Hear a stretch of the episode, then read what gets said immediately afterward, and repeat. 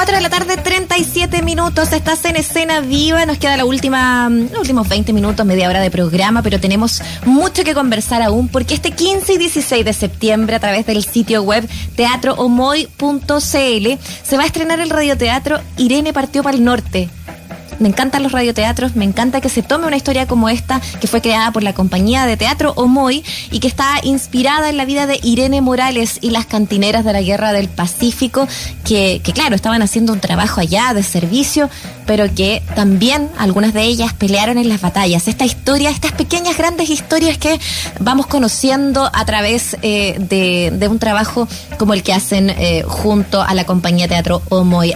El actor y dramaturgo Paulo Gaete nos acompaña al teléfono para conversar acerca de esto. Bienvenido, Paulo. Gracias por conversar con Escena Viva. Hola, Paulo. Hola, Muriel. ¿Cómo están? Mauricio, un gusto. Muy, bien, muy contento de hablar contigo desde de, varios lugares, ¿no? Primero desde esta idea de, de lo que ha significado un radioteatro, ¿no? Como un, como un formato, como una, como una manera eh, eh, que se ha, eh, se ha revitalizado, creo yo, en época pandémica, ¿no? ¿Tú sientes que eso ha sido así? Sí, definitivamente. A ver, eh, nosotros partimos con esta idea de Irene partió para el norte como eh, un montaje, el segundo montaje histórico que tenía, que tiene la compañía, y por el asunto pandemia decidimos irnos por el radioteatro, eh, porque era la forma de llegar a mayor cantidad de personas en, en las condiciones que se estaban dando. Y fuimos descubriendo este mundo fascinante del radioteatro, y también fuimos eh, descubriendo que se podían hacer cosas eh, que no se hacían antes por la gran cantidad de material sonoro que, existe en este momento. Y también pensando que es una buena manera de llegar a, un, a una gran cantidad de público que está un poquito cansada ya de, de tanta pantalla y nosotros con este, con este radioteatro los invitamos a dejar las pantallas, a escuchar y a imaginarse esta historia tan fascinante de la Irene Morales en el radioteatro Irene Partió para el Norte. Eso es eh, eh, notable también, ¿no? De cómo, cómo lo fueron traspasando también al radioteatro eh, y, y, las opciones que desde la manera de contar también eso implica. ¿Cómo fue pasar también esta historia a, a, este formato tan tan mágico y tan completo que puede llegar a ser el radioteatro? ¿Cómo se metieron ustedes también de lleno a, a ese formato? Claro, primero tuvo que haber, eh, lo que hice yo fue una adaptación de una obra que estaba escrita para llevar la escena, la tuvimos que transformar al radioteatro, y los actores también fueron descubriendo este mundo fascinante del trabajo de la voz, porque ya que no están los cuerpos, eh, hay que colocar toda la intención en la voz. Y además eh, tuvimos la suerte de estar trabajando con Diego Álvarez, el músico, que ah, también... Nos, Sí, Diego Álvarez está con nosotros, tenemos el honor de estar trabajando con él, así que él nos iba musicalizando, nos iba dando el ambiente sonoro, eh, lo que llamamos nosotros escena sonora, eh, así que nos colocaba en situación y fuimos cada uno descubriendo ahí cada uno de los personajes, eh, sacándole el máximo y sobre todo tratando de, de, de estar a la altura de, de la historia, la historia de Irene Morales, eh, y, y, de las cantineras que participaron en la guerra del 79. Eso, Paulo, eh, es probablemente lo que, claro, lo que tenemos que ya meternos a conversar, ¿no? El tema de la historia de partida, como la decisión de escoger a héroes eh, o heroínas, ¿no? Eh, que no son los, los clásicos, los lo más evidentes, ¿no? Esos personajes como comillas más desconocidos que también han tenido papeles relevantes. ¿Cómo llegas a la historia de ella y cómo es la historia de ella, no?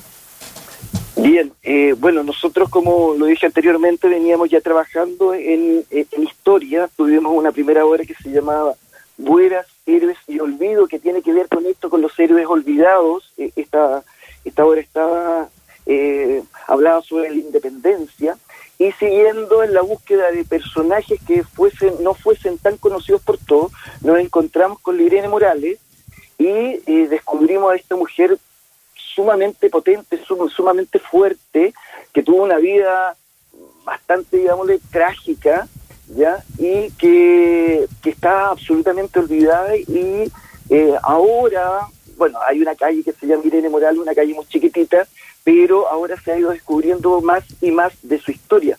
Irene Morales nace eh, por ahí por el 1848. En realidad no está muy clara la fecha. Algunos dicen que el 65, 1865, pero otros dicen que el 48.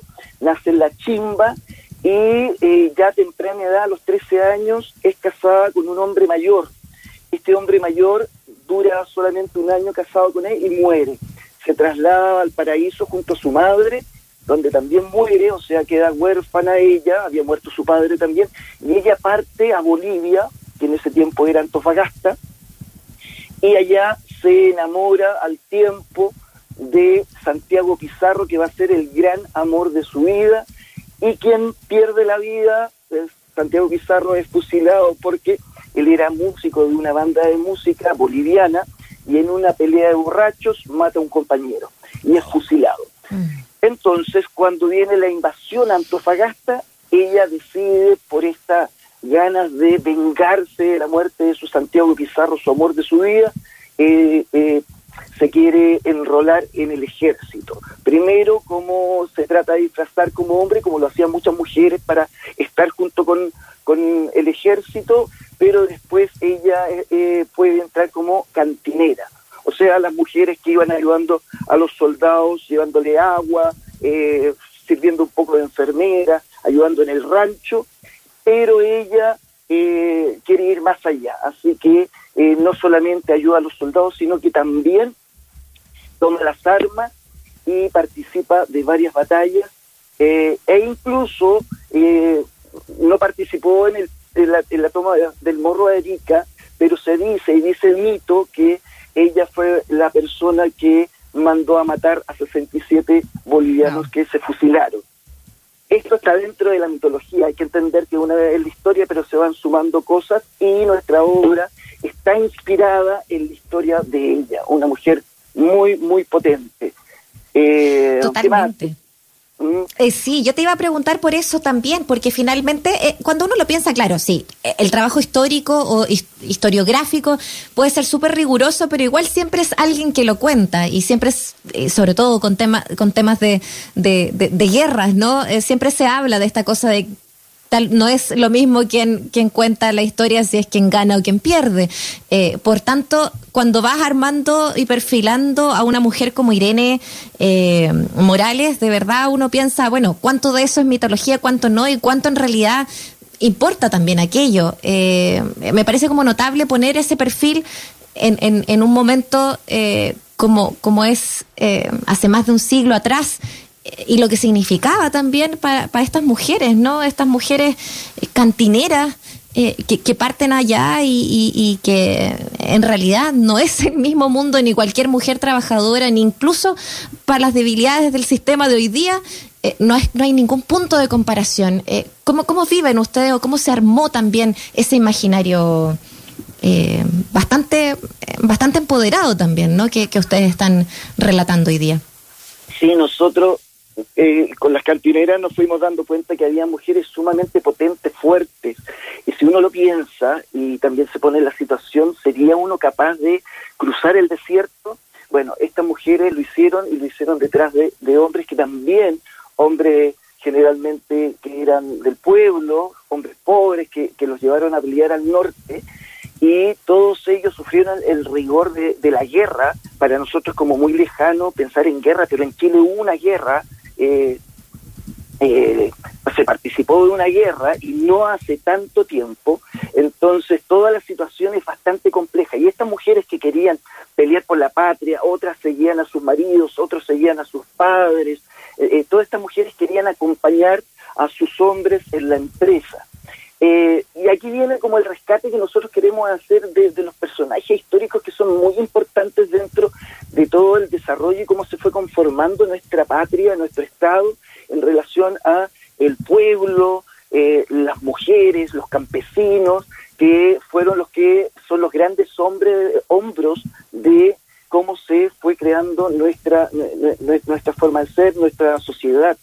Estas mujeres, eh, y no es solamente Irene Morales, sino que son muchas las cantineras que pelearon, tomaron, tomaron las armas, otras murieron en combate, y yo aquí me gustaría dejar como súper claro que no es como una apología a la guerra, sino que la obra habla mucho de Irene Morales, su historia, pero sobre todo lo terrible que es una guerra donde eh, son muy pocos los ganadores. Eh, los grandes héroes, eh, los grandes generales que colocan sus estatuas, pero los que participan de la guerra en realidad no, guerran, no ganan nada, sino que solamente pierden. Y eso lo vamos dejando sumamente claro nosotros en, la, en el radioteatro.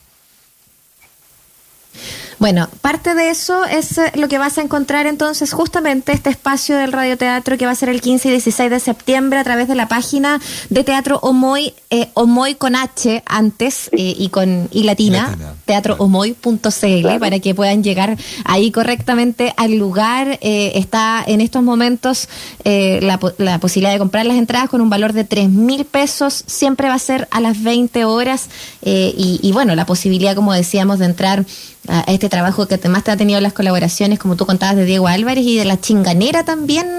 Eh, un trabajo ahí, como que lo hace también más, eh, más propio también, más, más, más vinculado también ahora. Eh, qué bonito tener estas colaboraciones interdisciplinarias también ahí, Paulo. Sí, nosotros nos sentimos honrados por, como les decía, el trabajo de Diego Álvarez, que es fantástico.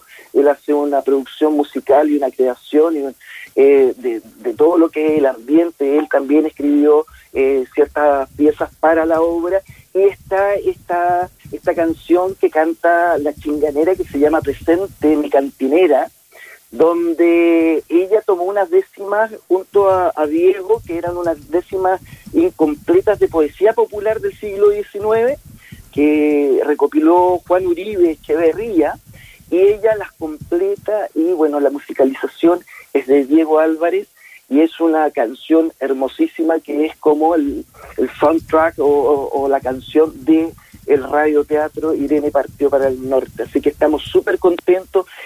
Es una obra muy potente donde se ve la fuerza de la mujer chilena, también eh, e, estos soldados y cantineras que fueron olvidadas después de la guerra, eh, eh, el, cómo nosotros le debemos también a ellos y esto de que nosotros eh, salimos beneficiados, digámoslo así, de su sacrificio y nos los recordamos y en la historia están un poco perdidos y que los libros de historia cuando se pasa en el colegio se pasa como bien rapidito solamente los héroes pero hay que pensar en todas esas personas que dieron la vida que cruzaron el desierto y que no recibieron ni siquiera nuestro recuerdo. Oye, bueno, solo para dejar claro, hemos mencionado dos veces a Diego Álvarez, él es músico, cantante, guitarrista, eh, parte de Mecánica Popular, donde conoció a Manuel mm. García, terminó siendo también un, acompañante de Manuel en su recorrido solista. Hace poco eh, estuvo mostrando un nuevo proyecto llamado Alejandría, en fin, un hombre con larga trayectoria que se ha vinculado a este proyecto, a este radioteatro y tiene partido para el norte, quien con la compañía Omoy va a estar entonces los días 15 y 17 de septiembre, bien digo, a las 8 de la noche a través del sitio web teatromoy.cl por un valor de 3 mil pesos. Acá vamos a hablar con el actor y dramaturgo Pablo Gaete, responsable de este proyecto también, y le deseamos la mejor de la suerte. Pablo, muchas gracias. Muchas gracias Mauricio, gracias Muriel y un gran abrazo. Y espero que puedan escuchar también nuestro hermoso radioteatro. Eso, estupendo. Ahí estaremos. Un abrazo. Adiós. Chao, chao. Que estén bien, gracias.